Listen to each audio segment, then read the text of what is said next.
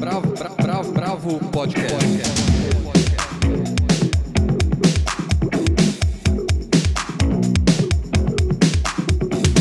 Olá, bem-vindos ao podcast da Bravo. Eu sou Guilherme Werneck. Estão comigo os pertinhos mais distantes a Helena Bagnoli, o Almir de Freitas e o Andrei Reina.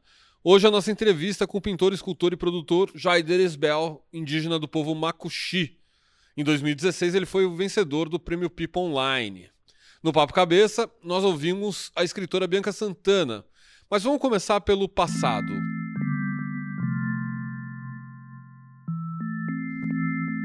Já foi, mas está valendo.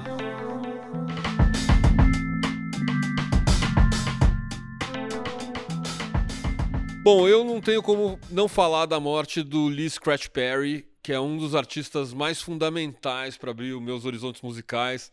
Eu acho que ao lado do Sir Coxon Dodd e do King Tubby, o Lee Perry foi um dos inventores do que a gente convencionou chamar de dub reggae, né?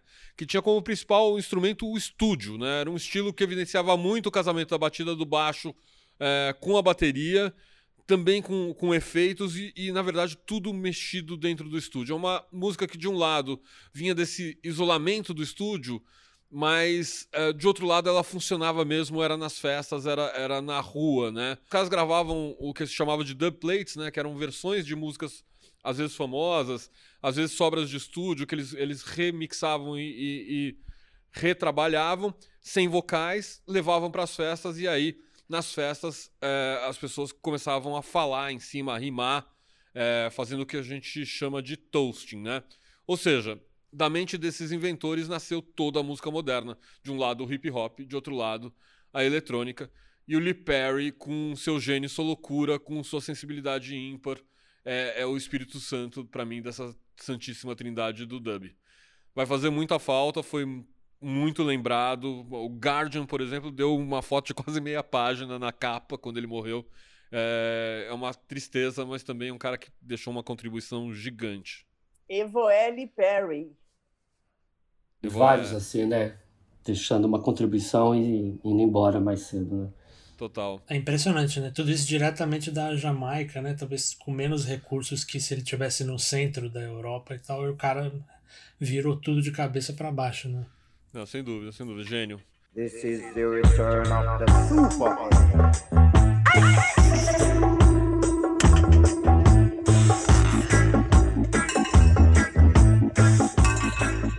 Você, Almir, qual que é a sua? A minha vem do mundo editorial. A, a editora Jaguatirica, uma, uma editora do Rio de Janeiro, lançou agora em agosto o livro Sobrevivências em Barcelona, do português Vitor Vicente, que é um relato pessoal de um imigrante português no país do lado. Eu confesso que não li, mas o que eu quero mesmo destacar é que esse é o 23º volume da série Lusofonia, que a editora iniciou em 2017 e que tem como alvo os escritores portugueses contemporâneos, o que eu acho uma grande sacada. Porque, via de regra, o mercado editorial traz para cá títulos teoricamente mais seguros, que já deram burburinho e vendas lá fora. Produção contemporânea, assim, no varejo, é sempre de risco. A gente tem acesso, obviamente, aos nossos escritores aqui no Brasil, mas lá fora, esse tipo de, de, de aproximação ela é, é, é mais difícil, né? É uma série que traz poesia, romance e relatos de viagem de autores que, no mais das vezes, não são muito conhecidos aqui, o que é ótimo. Pô, muito legal, fiquei muito curioso. E você, Andrei?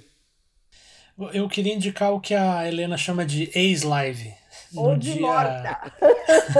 Exato, é. literalmente. Dead Live. Uma de a Dead Live que eu vou indicar é uma que aconteceu no dia 14 do mês passado, é, quando a Sala Cecília Meirelles do Rio de Janeiro transmitiu um recital muito bonito em que a cantora soprano Carla Caramujo cantou todo o ciclo é, Clairière dans le ciel, perdoem meu francês, acompanhada pela Priscila Bonfim ao piano. É, esse ciclo são 13 pequenas canções compostas é, pela Lili Boulanger, entre 1913 e 1914. e é uma das principais obras que essa compositora francesa deixou antes de morrer muito jovem, aos 24 anos. É, esse, eu acho que esse recital é uma boa porta de entrada para o universo musical da Lili, que nos últimos anos, principalmente lá fora, tem sido esse universo musical tem sido redescoberto e revalorizado, é, sobretudo ao lado do, da sua irmã, a Nadia Boulanger, que ao longo do século XX ensinou orquestração e harmonia a um sem número de compositores desde o Cláudio Santoro até, Cláudio Santoro até o Quincy Jones, Astor Piazzolla, Gilberto Gismonti, etc, etc. Bom, a, além da interpretação da Carla e da Priscila, que valorizam a espécie de transparência melancólica que tem nessas canções, o recital é ainda mais transparente por contar com legendas em português, que permitem acompanhar os poemas do Francis Jam, em que a Lili se baseou para escrever essas peças. Para quem se interessar, é só procurar no, no canal da Sala Cecília Meirelles no YouTube o recital transmitido no dia 14 de agosto. Pô, muito legal. Fiquei muito curioso, assim, eu também conheço bem pouco da obra dela, fiquei com bastante vontade de ouvir. Legal, né?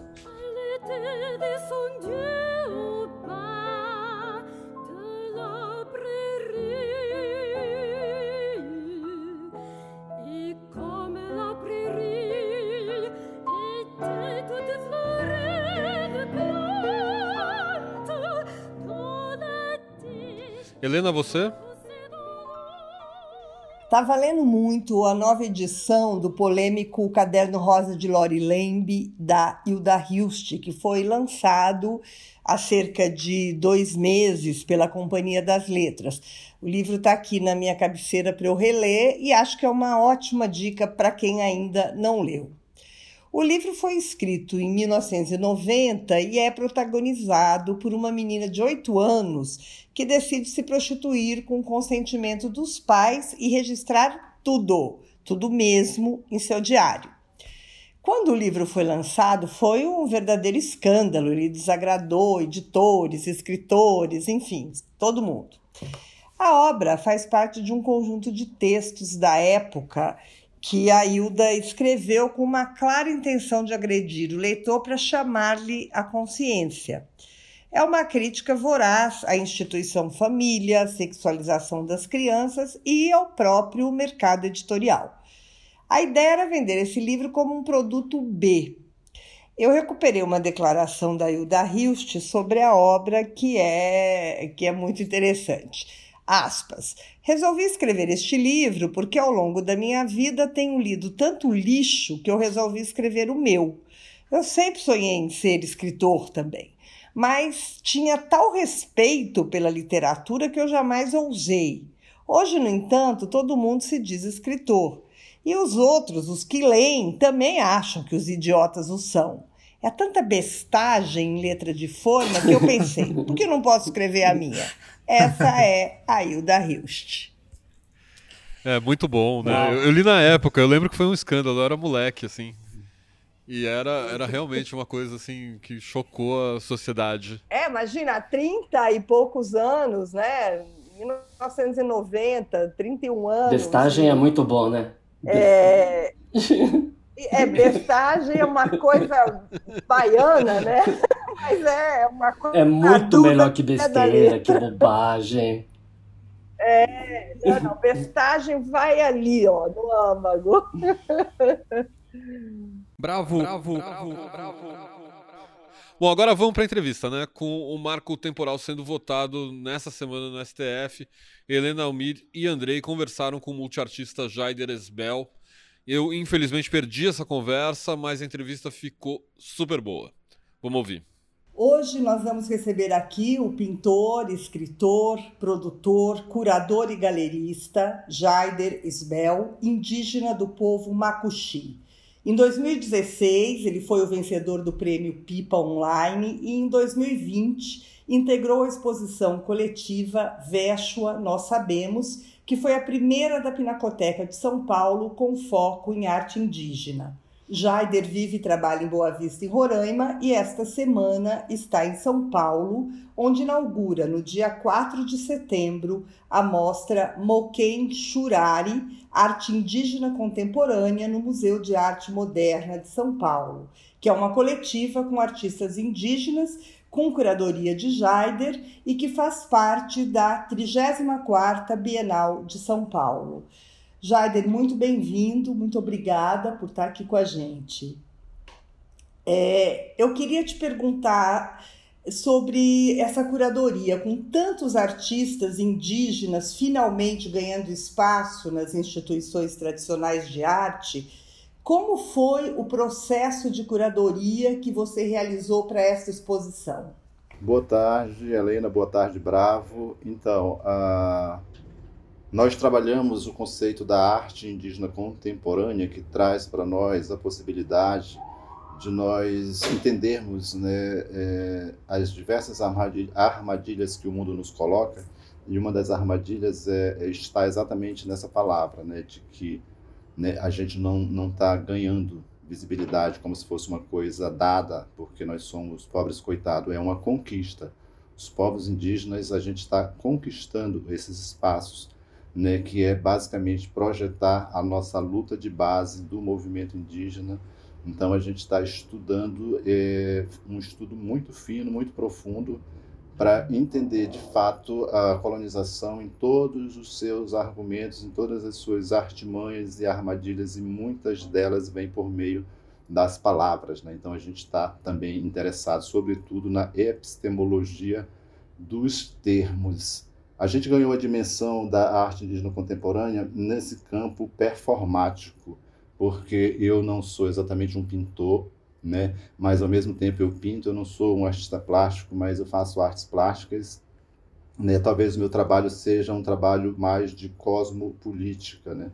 que vem centrado na minha própria cosmologia, ou seja, a cosmologia do povo Makuxi. Né? Quando eu me visto de uma espécie de autoridade natural, né, de ser neto do Macunaíma, que é essa figura que está no livro do Mário de Andrade circulando no mundo há, mais, há quase 100 anos, sem a nossa presença, sem a nossa ciência, sem a nossa permissão. Então, é um composto, um apanhado de situações né, que eu consigo trazer para esse lugar da visibilidade a partir desse lugar, né, de me forjar artisticamente para poder né, chegar nesse momento e dialogar com todas as mídias, inclusive com as mídias indígenas também, porque a gente entende que todas as esferas sociais, todas as classes, todos os gêneros precisam se reorganizar né, nisso que eh, eu tenho eh, tentado formular como a urgência ecológica. Né? E, e, como você fez a seleção dos artistas, Jaider, para essa exposição? Então, a exposição Moken Shurare, né? a palavra Shurare, ela é né, do nosso idioma, do Makushi, né? que é basicamente um geral feito de varas verdes para preparar os alimentos, uh, ou seja, a caça, quando guerreiros saem da comunidade para é, caçar por vários períodos e trazer, num outro momento, depois de 10, 15, 20 dias, um mês, alimento para grandes ocasiões, ou seja, reuniões para grandes decisões ou festividades. Então eu, eu quis trazer essa figura, essa leitura do Moken Shurari, né, porque faz parte da nossa cosmologia e ela também atravessa o campo material, porque uma, um dia desses um caçador fez o, o Shurari, né, fez o Moken, e deixou para trás e foi embora e o Moken se transformou numa mulher, ficou com saudade do seu dono, andou no mundo atrás dele, não encontrou, né, sentiu muita saudade, desconfiou que talvez ele estivesse no céu, pediu ajuda de um pássaro, o pássaro levou ele para o céu, deixou ele lá, ele não encontrou também o seu dono no céu e resolveu ficar por lá, virou constelação e é a constelação né, da estrela d'alva que anuncia para nós, o povo Macuxi, o Aptiana, Taurepan, Ingaricó, Patamona, Uai, Uai, né, os povos que vivem no entorno do Circo Roraima, quando é que vai começar a chover. Lembrando que eu estou falando de um tempo que não existia calendário romano e, e a gente está falando de um outro universo mesmo. Então eu, eu, eu busquei trazer para essa exposição né, um, um, um, mini panorama, vamos usar essa palavra, né, que pudesse conectar tanto artistas que já estão né, indígenas pensadores, lideranças como Ailton Krenak, que está num outro patamar de pensamento e de comunicação com o grande mundo no campo filosófico, até uh, os Yanomamis também, que ainda são vistos como selvagens, como tribais e canibais, e essa coisa toda que o racismo acaba é, é, levando essas consciências para esses lugares. Né? É, o meu trabalho ele também tem é, um fundamento crítico sobre a, a gente, né, enquanto homens, enquanto representantes dessa figura masculina, né, falar é, entre nós homens com seriedade sobre a, a situação da mulher que é apagada, que é humilhada ainda nessa cultura machista e, enfim, né, na misógina, preconceituosa, homofóbica. Então, é um apanhado de, de situações, né, de, de, de assuntos que interferem diretamente na nossa vida, né, no mundo que eu, eu enquanto né, essa pessoa é, é tão maluca, tão plural, não estou mais afim de ver nem, nem de reforçar. Né? Então, ah, essa foi a estratégia, trazer né, essas cosmologias para esse lugar né, não, não tenho a pretensão de traduzir, nem de simplificar e nem de representar nenhuma delas. A ideia é que né, os seus povos, os seus agentes, as suas pessoas que fazem parte dessas civilizações, desses povos, tenham a chance de falar por si próprios. E Jaider, quando você entendeu que a sua arte seria a sua plataforma política de luta pelos direitos dos povos indígenas? Então, o meu trabalho, é, ele vem, como eu falei, da minha cosmologia. Né? Quando eu tinha 5, 6 anos, encontrei né, é, o meu avô que me contou fragmentos da, da, da grande árvore Uazakaye, ou seja, a árvore de todas as coisas, de todos os frutos. Essa árvore hoje ela continua presente entre nós através do seu tronco, né, que é o resquício disso, o grande Monte Roraima. Então, o meu trabalho, como eu falei, é, vem desse lugar, né, de ter nascido em um, um ambiente altamente violento, conflituoso, né, e perceber que fazia parte de um povo, de uma civilização que é o povo Makuxi, mas ao mesmo tempo eu entendi que o mundo é muito maior do que o nosso próprio universo, então o meu trabalho, né, ele está para muito além né, da, da questão indígena. Eu acredito que o meu trabalho tem uma potência é, muito mais do que humana, inclusive, porque eu não quero reforçar também o antropoceno, né, que é isso que, que se estabeleceu, quando o homem se achou né, bonito ou bom demais e se apartou da natureza. Então, o meu trabalho ele vai muito além né, dessa questão humana, dessa questão indígena, é uma questão que nos une em volta da urgência ecológica. Né? Ô é, o que eu queria pegar um pouco esse gancho assim do que você do que você comentou agora, porque se eu não estou enganado, parece ter um paralelo assim entre o que você está falando é, sobre essa produção de arte contemporânea, contemporânea indígena é, dizer respeito a todos nós, né? Não ser apenas um assunto de nicho, não, diz, não dizer respeito só a esse universo indígena, mas é, dizer respeito a, a toda a arte brasileira como um todo parece haver um paralelo entre isso e o que está acontecendo em Brasília agora, né? No momento em que o país inteiro, apesar de uma certa timidez da cobertura da imprensa, é, milhares de indígenas de diversos povos acampados ali estão protestando contra o, o marco temporal, né? E a impressão que eu tenho, pelo menos entre onde eu circulo, é que muitas pessoas olham para essa mobilização como uma forma de organização política que está que ou a gente não via ou a gente tem visto pouco no Brasil, como se essa, essa articulação indígena é, pudesse indicar um caminho para o conjunto da sociedade brasileira. Eu queria saber como é que você enxerga essa relação entre a arte e a política dos indígenas no Brasil hoje. Então, o, o que acontece? Eu não posso deixar de esquecer né, o meu lugar de ser indígena. Já fui, sou questionado, ah, mas por que você se autodenomina artista indígena? Porque é necessário. Porque se eu não me identificasse como tal, vocês não teriam a chance de conversar comigo e eu não teria a chance de explicar que a coisa é muito mais ampla e muito mais complexa.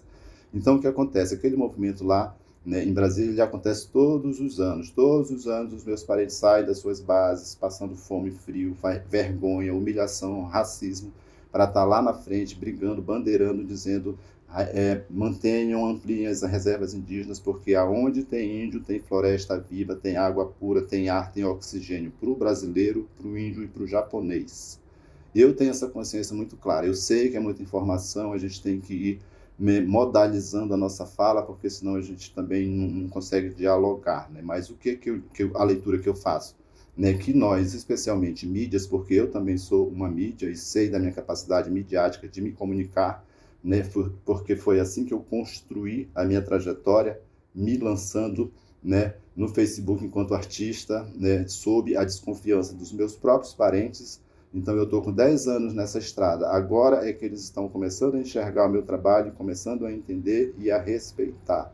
Né? Então eu digo que aquela luta lá não é exatamente a luta dos povos indígenas, que os povos indígenas não lutam por privilégios, não lutam por exclusividades, eles lutam pela terra preservada, gente. Eu sou da Raposa Serra do Sol. Lá a gente tem diamante espalhado para todos os lados. Eu poderia muito bem catar dois, três diamantes daquele, ficar rico, milionário, sumir no mundo e não tá nem aí para ninguém, mas não é disso que se trata. Então, a, a luta que está lá em Brasília, que ganhou essa dimensão, esse volume, e que agora a mídia viu com espanto, né, e, e, ainda acha que, que é uma outra coisa, que não pode se envolver, que não pode projetar, é um convite, mais um convite que nós, povos indígenas, lançamos para o brasileiro comum, para o mundo de novo que se envolvam nessa luta, porque quando o branco quer se aproximar da gente, ele se aproxima, né? Ele toma rapé com a gente, ele toma ayahuasca com a gente, ele vai e come nossa comida. Quando é no outro dia, ele está com um cocá maior do que nós, pisando no nosso pescoço, querendo nos humilhar de novo. Então, nós estamos de olho, nós sabemos, eu pelo menos, né, faço todas essas leituras de mundo, tento explicar por todos os sentidos, por, por isso, por isso, por isso, como é que o racismo, a colonização né, acontece e como se faz é, devidamente uma luta justa. Né? Então, é mais do que na hora de cada pessoa dessa, de cada mídia, inclusive essas que né, projetaram o, o, atual presidente aonde está hoje, faça é, o seu dever de casa, a sua reparação. Eu estou conversando agora né, com várias pessoas importantes. E uma delas, por exemplo, é o presidente da Fundação Bienal, que nós sabemos que o jornal Folha de São Paulo já projetou que ele se arrependeu de ter apoiado o Bolsonaro e a gente está dizendo então, e aí? Dá para fazer uma reparação. Apoia o nosso trabalho, sai da frente que nós sabemos o que estamos fazendo. Então eu estou lá na Bienal e no MAN né, com muito cuidado também, briguei sim, fui no pescoço do, da curadoria dizendo eu quero mais artistas indígenas nesta Bienal, porque eu não vou ficar aqui sozinho, porque não é essa a lógica. Vocês não me confundam, eu não sou um moleque que está brincando com arte, brincando com fama, eu sei do tamanho das responsabilidades. E se for para alguém falar com essa autoridade, nesse campo do espetáculo, é nós mesmos, os netos do Macunaíma. O Jaider, prazer falar com você. É, queria voltar um pouco no tempo é, para tentar resgatar, uma, recuperar uma característica que eu vejo na sua obra, que é essa coisa da integração e do diálogo entre as várias regiões do país e, e as etnias mesmo, né? É, como está é, no, no é, especificamente, eu queria que você falasse um pouco da sua experiência no projeto Itinerância, que você percorreu o país é, dois, a partir de 2006, com esse, com esse, estabelecendo esse, esses diálogos entre as regiões, entre as etnias, e ainda com essa característica de, de, de combinar as tradições milenares e a contemporaneidade. Né? É, fala um pouco dessa experiência que você teve. Então, é, quando foi minha trajetória, eu não posso falar disso sem, sem falar um pouquinho na, na trajetória. Né? Então, 2011, 2012 é um ano muito marcante, também como 2013, que é onde eu reúno lá em Roraima os meus pares indígenas artistas para pensar né, um pensamento curatorial, um recorte, para começar a organizar um pensamento para caminhar no mundo com ele. Fiz isso tudo, né? né depois disso, fui convidado para dar umas aulas nos Estados Unidos. Fui, fiquei oito meses, voltei, me demiti da empresa onde eu trabalhava como funcionário público federal né? E nessa época, em 2016, eu, eu é, encontrei com a caneta Posco, enfim, aquela caneta que me ajuda muito a, a, a, avançar nisso, porque ela tem uma, um componente especial, porque ela, enfim, né? Eu fiz a, exposição, a coleção chamada Era Uma Vez a Amazônia. escrevendo em inglês, que era para todo mundo ver, e fui questionado por que, que eu estava escrevendo em inglês e não em macuxi, porque eu falei, meu povo, nós precisamos dialogar com o mundo e o mundo entende inglês, então vai ser inglês. Depois eu explico os poréns. Né? Peguei essa exposição, fiz lá em Boa Vista uma exposição num shopping lá que tinha acabado de reabrir. Né? É, entendi, é, entendi, senti a dimensão da, da qualidade desse trabalho, da potência que ele tem.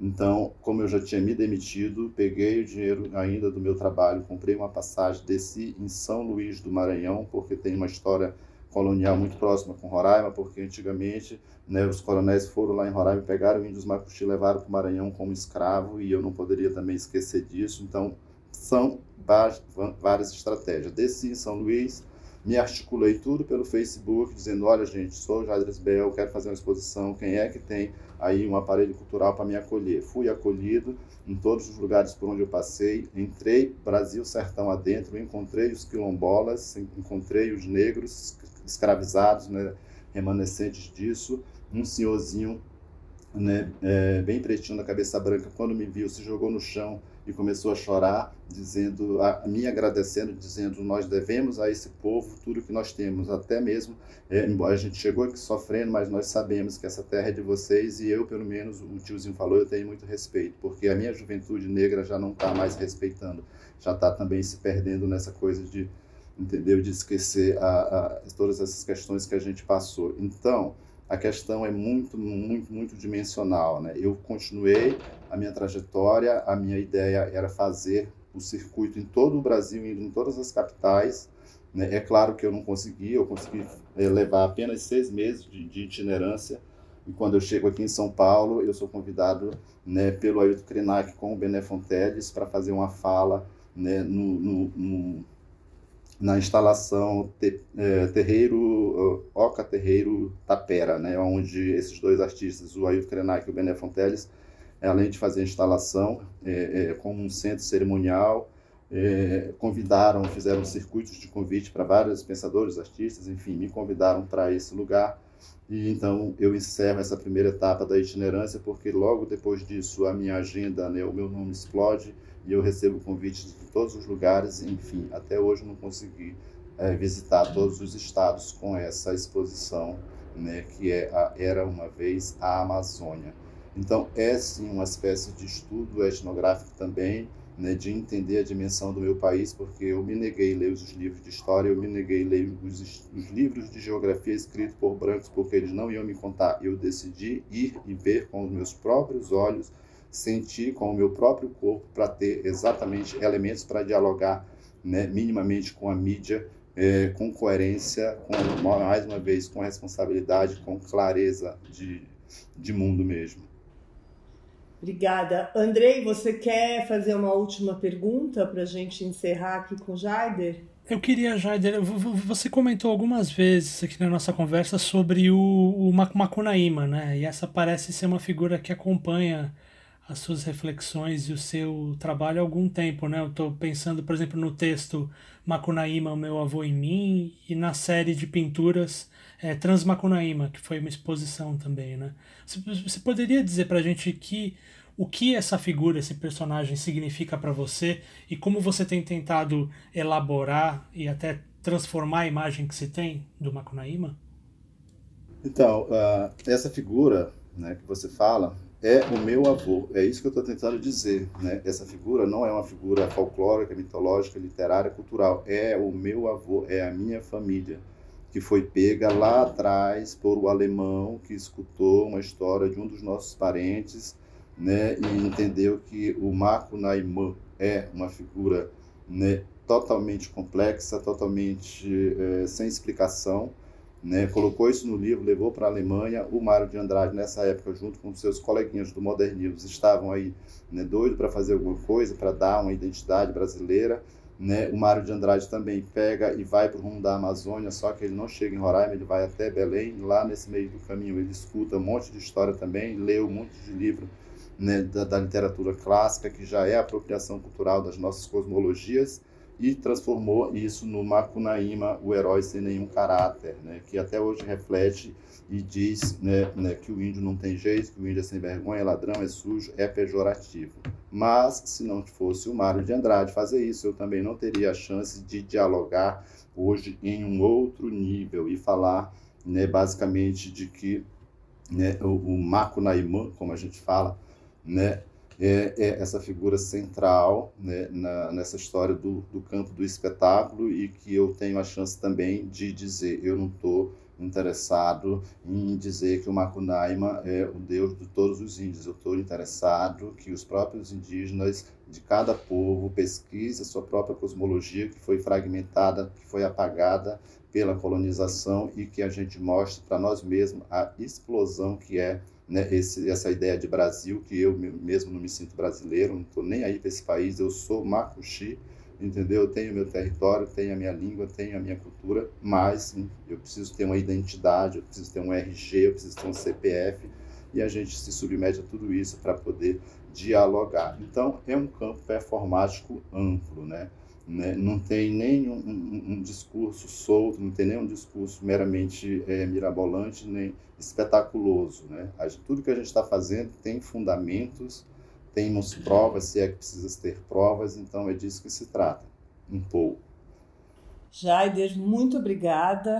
Assim, eu não sei se você quer acrescentar mais alguma coisa sobre a exposição, se tem algo que você gostaria de, de colocar ainda? Então, a exposição ela é, é muito especial porque né, a gente tentou né, desenhar um pouco esse caminho do pensamento, né, de dizer que ah, as nossas ações, os nossos esforços nunca são nem deverão ser individuais e eles terão que ser coletivos e que a própria coletividade precisa se entender em equidade, porque eu sei né, que uh, entre nós mesmos a gente tem normal aquela ideia de que um povo é melhor do que o outro, que não sei o quê, e essas disputas que acabam em nada, em conflito, em guerra e confusão. Então, é, é esse lugar mesmo, né, de, de, de, se vestir de tudo isso e tentar né, é, é, mudar as coisas. No primeiro momento, eu fui convidado para fazer uma exposição individual, é claro que eu me recusei e digo, eu só faço se for para colocar pessoas, coletividades, pensamentos que, é, que, se, que se conectem, enfim, né, né e, e, isso a gente pode ver hoje com essa explosão, assim, digamos, de identidade artística mesmo, né? Porque até a figura do artista, que ainda é muito centrada no individualismo, no egoísmo e na fama e na exclusividade, a gente precisa desconstruir isso e a gente faz isso por vários meios. Por exemplo, o trabalho do Gustavo Caboclo Apchana, que é né, um menino de 30 e poucos anos, um homem, é, o Apchana, é, híbrido, porque tem um pai branco, remanescente de europeu, mas que ele consegue, com várias habilidades também, né, se reaproximar da comunidade, viver todos os conflitos que é de uma pessoa egressa na comunidade e dialogar, trazer toda a família dele e dizer que, né, na verdade, a arte indígena contemporânea é muito mais do que um quadro, é muito mais do que uma tela, né, é uma consciência que precisa ser reunida. Então, a arte indígena contemporânea é essa armadilha mesmo, que nos envolve é, a todos, nos aproxima, nos coloca dentro de um barracão universal e digo, e aí, né?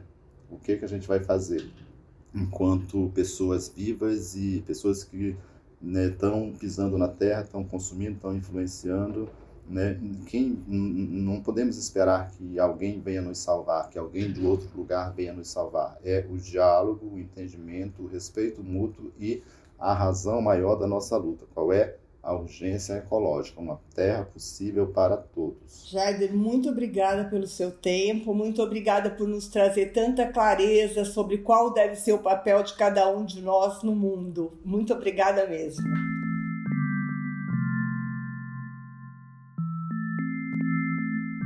Bravo Indica.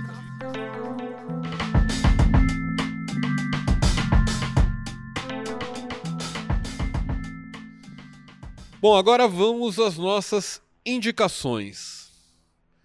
Almir, vamos começar com você. Vamos. Eu vou começar fora do eixo. A, a fábrica de artes Marcos Amaro, o chamado Fama Museu, que é um espaço muito legal em Itu E eu sei, porque eu li na Bravo a reportagem que o Andrei fez uns tempos atrás.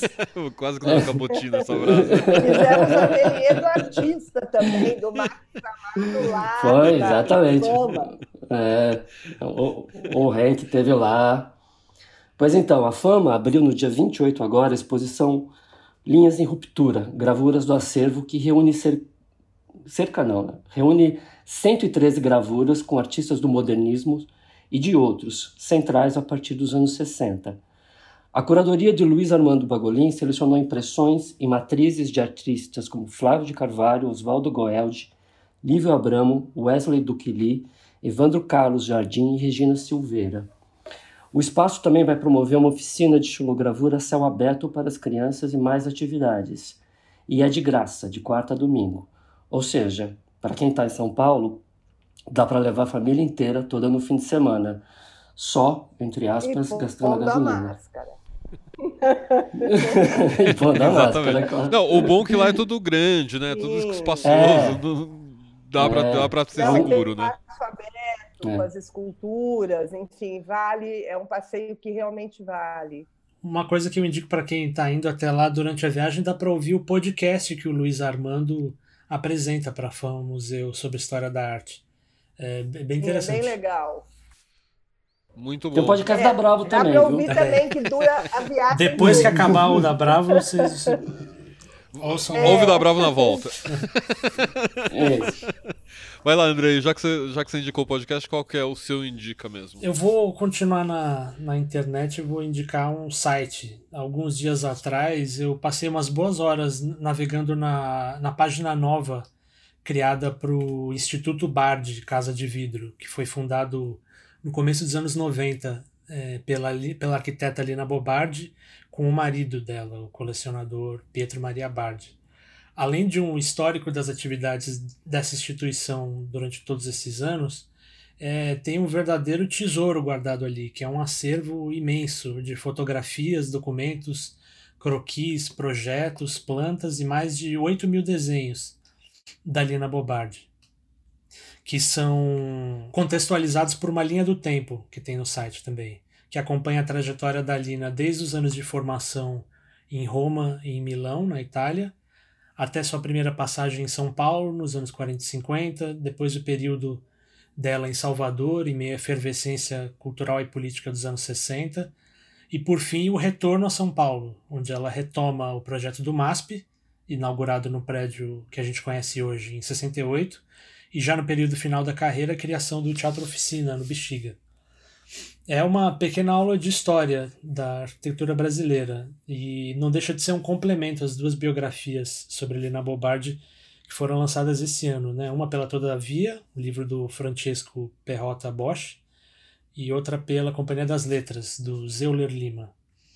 É, Acho que vale a pena espalhar por aí. Uma hora chega na Secretaria Especial de Cultura. É, puta falta de sacanagem, hein? É, bom, eu vou continuar na, na internet também, né? Eu vou dar uma dica de um personagem que apareceu nessa temporada do podcast, numa lembrança da Irene Ravache, que foi a, a atriz que a gente entrevistou quando a gente começou a temporada desse ano do, do podcast da Bravo, né? Que é o grande jornalista Geraldo Mairink, que foi lembrado justamente por ser um dos autores do monólogo Eu Me Lembro, que foi feito por ela é, lá nos anos 90. É, um novo site chamado geraldomairink.com.br organiza o acervo do jornalista e escritor com material produzido desde 1960 até 2009. São cerca de 900 artigos, entre reportagens, críticas, crônicas, ensaios é, nem todos eles estão no ar ainda. O legal é que é um projeto continuado, ou seja, vai chegar aos 900 artigos. Hoje tem 35, porque eles estão sendo reeditados é, pelo Gustavo Mairink, que é o filho dele. É, e ele vai subindo aos poucos, com todo cuidado, inclusive trabalhando é, esse material nas redes. Né? Eu recomendo para começar um texto maravilhoso sobre os bastidores de uma entrevista com Glauber Rocha para Playboy. E claro, a entrevista mesmo que ele fez com o Glauber depois, que é maravilhosa, assim, é incrível, né? E como Mairink não é simples de saber como se pronuncia, na hora de digitar no Google, o certo é M-A-Y-R-I-N-K. Então, pode se jogar nesse site que vale muito a pena. É, eu fiz um trabalho com, com o Mairin, que no fim dos anos 80 a gente fez um livro de memória empresarial aí, e na época existia uma revista, que eu não sei se vocês chegaram a conhecer, que era uma revista de arte super legal, que era feito pela Goodyear. É, e o Geraldo era repórter especial e ele sempre fazia as matérias de viagem. E aí eu fui trabalhar com ele e falei: Nossa, Geraldo, que legal essa sua história de viajar esses lugares e, e fazer esses perfis e, e, essas matérias complexas, essas reportagens profundas fora da cidade. Ele falou: Fora da cidade, Helena, eu nunca, eu não pego avião, eu nunca saí daqui, é tudo pesquisa. Não, e isso era genial, porque não tinha Google, né? E você faz o sofá. Você sentia, você ia lendo e ia enxergando toda a descrição. Geraldo era um grande. Era, era gigante né? mesmo. Mas ele deve ter visto Geraldo muito filme, né? Para falar disso. Com certeza. uh, e você, Helena, o que, que você indica? Bom, é, eu vou sair aqui da internet e mandar as pessoas para a rua de máscara e com os devidos cuidados. Então, eu indico a, uma visita à 34ª Bienal de São Paulo, que vai abrir é, para o público no dia 4 agora de setembro, com quase um ano de postergação. A Bienal foi inaugurada o ano passado com uma performance e uma exposição individual em fevereiro e teria a, a mostra coletiva em dezembro, mas com o cenário imposto pela pandemia não foi possível e só agora vai acontecer essa abertura. Então, com o título Faz Escuro, mas eu canto, que é um verso do poeta amazonense Tiago de Mello, os curadores buscaram tratar dos temas urgentes que desafiam a vida no mundo atual. E haja tema e haja desafio, né? Bom, e eles definem o papel dessa exposição como sendo a necessidade de ter arte como um campo de resistência mesmo, de ruptura e de transformação. São 91 artistas de 39 países e esta é a Bienal com a maior representatividade de artistas indígenas de todas as edições. São, embora sejam apenas nove participantes de povos originários de diferentes partes do mundo. Então, digamos que ainda é pouco, mas já é um começo, é um avanço. A mostra está lá no pavilhão da Bienal, Parque Ibirapuera, Portão 3, em São Paulo. Ela fica em cartaz até dia 5 de dezembro. Para quem não quiser sair, quiser conhecer as obras, tem um catálogo digital no site da Bienal. Dá uma olhada lá e confere. Nem dá para acreditar que vai inaugurar essa Bienal. Não, nem dá para acreditar. Finalmente, né? um ano depois, é. realmente. E agora chegou a hora da gente ir fundo no assunto, hoje com a escritora Bianca Santana.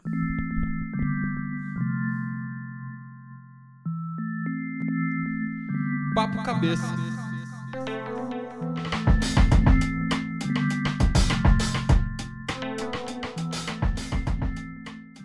Em 2021, a intelectual e ativista Sueli Carneiro, uma das principais vozes do feminismo negro e da luta antirracista no Brasil, completou 71 anos, marco celebrado com uma biografia, recém-lançada pela Companhia das Letras, e com uma exposição sobre a sua trajetória, que teve a sua abertura no último fim de semana no Itaú Cultural, em São Paulo. Para conhecê-la melhor, hoje nós temos o prazer de receber a jornalista e pesquisadora Bianca Santana, que é a autora do livro Continuo Preta, A Vida de Sueli Carneiro, além de ser uma das curadoras da exposição e de ser a diretora executiva da Casa Sueli Carneiro, inaugurada este ano.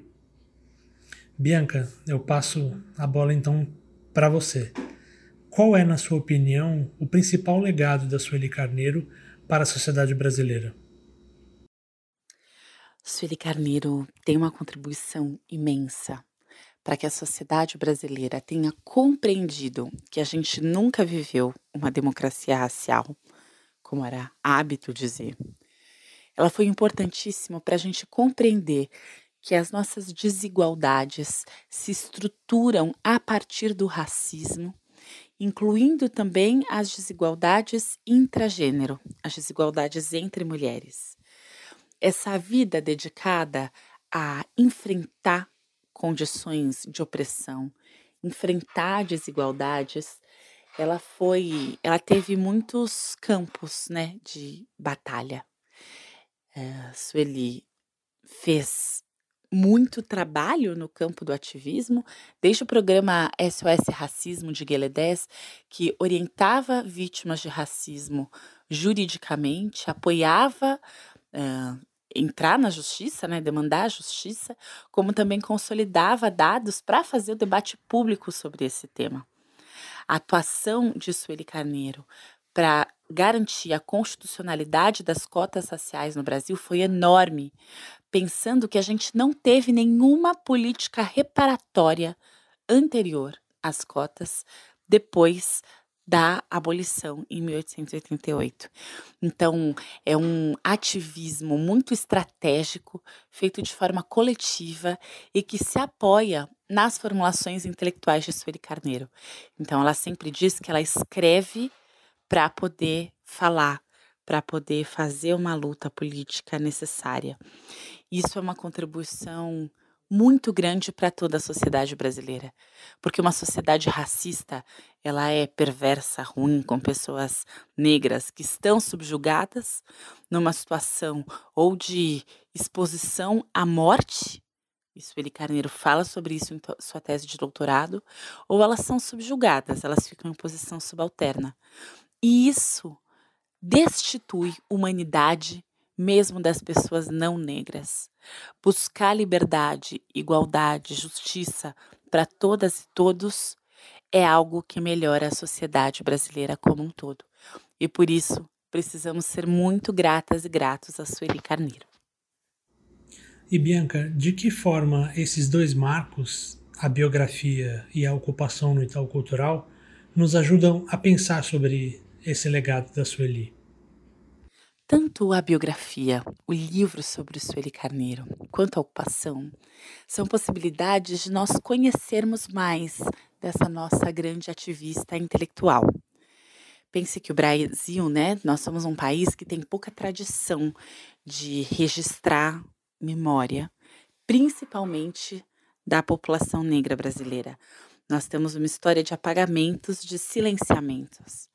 E a biografia ela busca, além de contar a trajetória da Sueli Carneiro a partir da visão da própria Sueli e de pessoas que conviveram com ela ao longo da vida, ela também faz uma espécie de escavação, como eu chamo, uma busca pelas origens familiares da, é, dos Carneiro, né?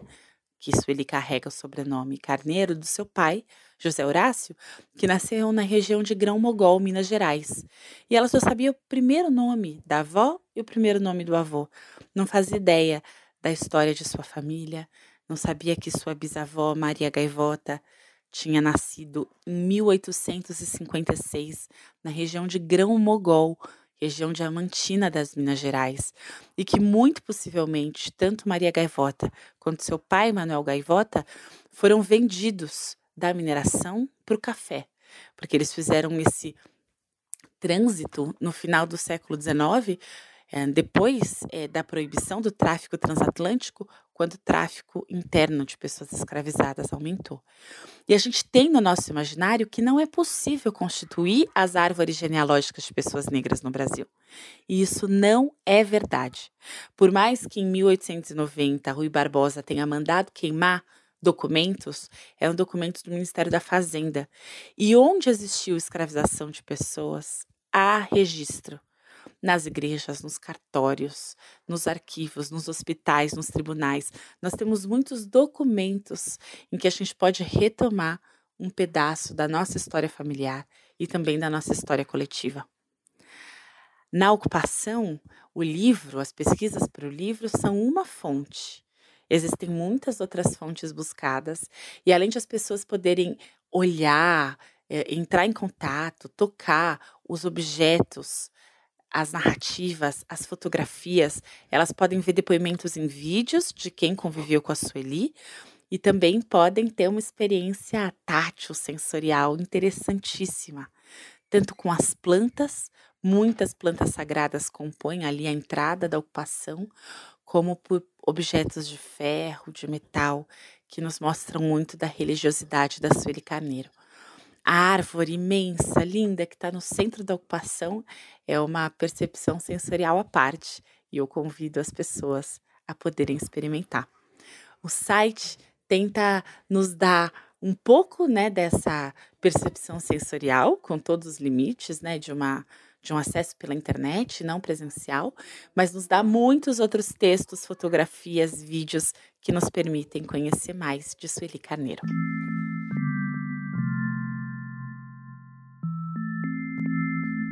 Agenda Brava.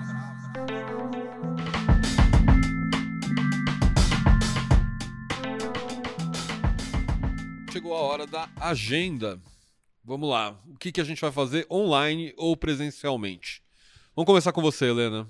Eu indico longa A Última Floresta, Luiz Bolognese, que já recebeu inúmeros prêmios internacionais e que estreia por aqui no dia 9 de setembro. O filme retrata o cotidiano de um grupo Yanomami que vive em um território ao norte do Brasil e ao sul da Venezuela há mais de mil anos. E ele faz isso a partir do olhar do xamã, que é o Davi Copeinaua Yanomami, que é escritor, o líder político da comunidade e, sem dúvida, um dos grandes pensadores contemporâneos.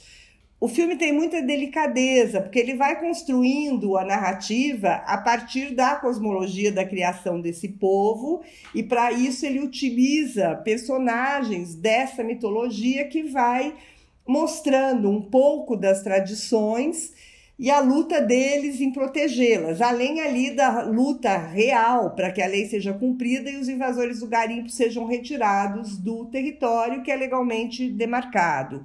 São mais de 10 mil garimpeiros ilegais que invadiram o local em 2020 e que derrubam a floresta, envenenam os rios, espalham Covid e outras doenças entre os indígenas. É, é uma luta incessante, diária, né?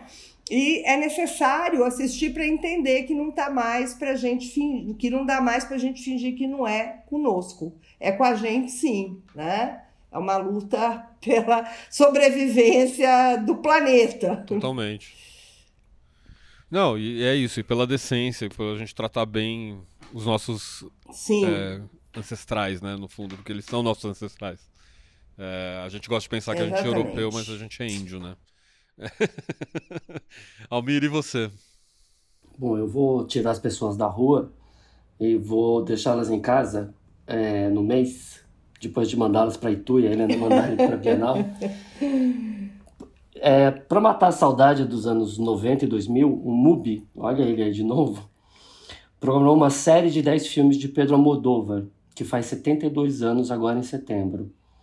Os filmes vão ser colocados eu ia dizer no ar, mas é no streaming, semanalmente.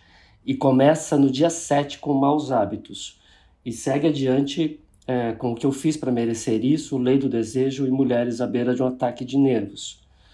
E vai adentrar em outubro. O que eu gostei mesmo desse festival, além do, dos filmes do Almodóvar, é o título do especial, que chama Obsessões Magníficas. Eu acho que o Almodóvar é bem isso aí. Aliás, ele está lá nesse momento agora, em Veneza, para o Festival de Cinema, que começa quarta-feira e vai até o dia 11. Que é gancho também para outro especial do MUBI, que vai colocar no streaming uma série de filmes que se destacaram no festival nos anos anteriores. Oba, grande dica, porque rever Almodóvar é sempre hum. incrível.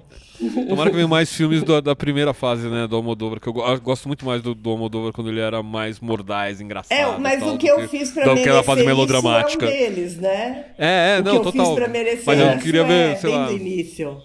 É. Sim, sim, Era incri é incrível. Não, maus hábitos, gente, maus hábitos. Maus não, hábitos, maus hábitos é, é, é puro genial, né? É puro anos 90 sim. genial. não, a, a, minha questão com o Moldova é que tem uma fase que ele mergulha muito no melodrama e aí para mim às vezes fica um pouco difícil.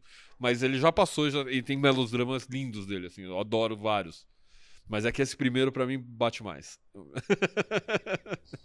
E aí, Andrei, é, qual é a sua? Bom, na, a minha também é para assistir em casa. Na próxima sexta-feira, dia 10 de setembro, estreia no Canal Brasil a série Chão de Estrelas, que é dirigida pelo Hilton Lacerda e é uma espécie de spin-off ou continuação do filme Tatuagem. É, se o longa de 2013 tinha como foco o trabalho de um grupo de teatro no final dos anos 70, época ao mesmo tempo de revolução sexual e repressão política, a série traz aquela mesma companhia teatral pro, para, para o Recife dos dias atuais, onde ela tem de lutar contra a ameaça de demolição do antigo casarão onde seus espetáculos são apresentados. O elenco da série é, conta com atores do grupo do, do, Teatro Oficina e também do grupo Magilute, que é uma companhia de teatro contemporâneo de Pernambuco, que tem uma pesquisa de linguagem super bacana. Eu tive a oportunidade de vê-los algumas vezes aqui em São Paulo e sempre valeu a pena. É, eu estou muito curioso para ver a série, mas enquanto ela não estreia, vale dizer que, é, para quem ainda não assistiu Tatuagem, que é um filmaço, talvez um dos melhores brasileiros da década passada, é, ele está disponível na Netflix. Então, tem dica para essa e para a próxima semana. muito bom, muito bom. Bom, agora eu vou fechar com levando as pessoas para a rua também. com todo cuidado, a gente não pode baixar a guarda, a variante Delta tá aí, tá chegando com tudo, com todos esses disclaimers. É, eu queria indicar a, a, indicação Rituais da Complexidade, que é a quarta individual do Fernando Velasquez na Zipper Galeria. O que, que eu achei interessante dessa, dessa exposição, né? Ela faz um cruzamento entre arte e tecnologia com um olhar decolonial, ou seja, a gente tem muita arte tecnológica, ou arte que faz essa, essa leitura é, da, da tecnologia, muito voltada para frente, para o futuro, para questões contemporâneas. É, essa é uma que, que, que olha para o passado, assim, e, e, ela traz vários questionamentos que são muito contemporâneos por conta disso, assim. É, tem uma é, instalação é, que eu destaco, por exemplo, que, que chama o Oráculo de Fá. Ela é inspirada no, no jogo de búzios, né? Só que ela é totalmente tecnológica. Então, o, os visitantes podem mandar mensagens para o oráculo via Telegram e usando inteligência artificial e um algoritmo que simula as probabilidades do IFA, é, ela devolve também pelo Telegram para o participante a mensagem que ele tem que receber do, do além. assim. Mas essa é só uma das obras, vale conferir. A exposição fica aberta até 25 de setembro, sempre de segunda a sexta, das 10 às 19 horas. E a Zipper fica aqui em São Paulo, na Rua Estados Unidos, 1494. Ah, muito bom. Essa eu não perco, porque é, o Fernando ele é um dos artistas uruguaios modernos, multimídia, dos mais potentes, né? Muito legal. É muito legal. Você pega, por exemplo, e ele faz muitas coisas, né? Uh, ele fez o trabalho com o Kiko Dinucci que virou o VHS, por exemplo, que foi uma das dicas que a gente deu. Foi muito em cima do trabalho dele. Ele é um cara genial. Eu adoro. Muito bom, eu também. Buenos, então terminamos por aqui. Daqui a 15 dias tem mais. Fiquem, fiquem em casa, casa. uma saidinha, mas saiam com cuidado. Né? Máscara né? boa, PFF2, com cuidado. segunda dose. É isso. Bravo, bravo, bravo, bravo, bravo, bravo, bravo, bravo podcast.